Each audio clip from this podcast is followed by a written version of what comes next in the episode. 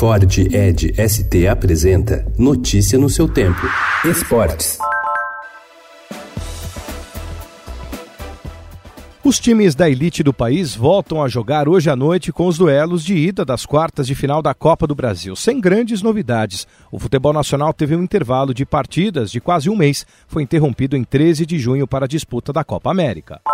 Quando surge ao viver de imponente no gramado Enquanto os clubes comemoravam a pausa dos campeonatos para treinar, o Palmeiras tinha a missão de não deixar o ritmo do primeiro semestre cair. Líder do Brasileirão e nas oitavas de final da Libertadores, a equipe Alviverde inicia o duelo de ida das quartas da Copa do Brasil hoje à noite às nove e meia contra o Internacional no Allianz Parque. O confronto de volta será realizado na semana que vem.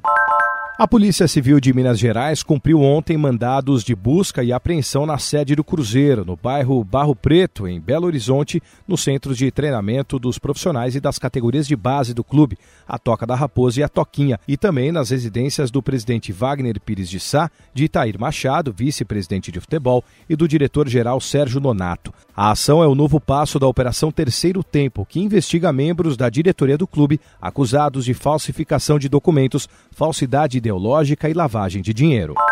A Comebol divulgou ontem à noite a seleção da Copa América com cinco jogadores brasileiros: Alisson, Daniel Alves, Thiago Silva, Arthur e Everton. Completam a equipe dois peruanos, um uruguaio, um argentino, um chileno e um colombiano. Lionel Messi ficou de fora. A votação foi feita pelo grupo técnico da entidade sul-americana, composto por oito treinadores. O Brasil foi representado por Dorival Júnior.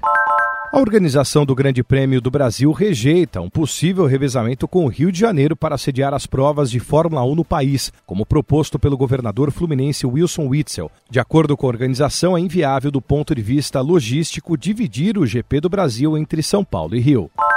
Maior medalhista olímpico do Brasil com cinco pódios, Robert Scheid voltou a fazer história ontem. O velejador de 46 anos garantiu o índice para disputar a sua sétima Olimpíada. Notícia no seu tempo. É um oferecimento de Ford Edge ST, o SUV que coloca performance na sua rotina até na hora de você se informar.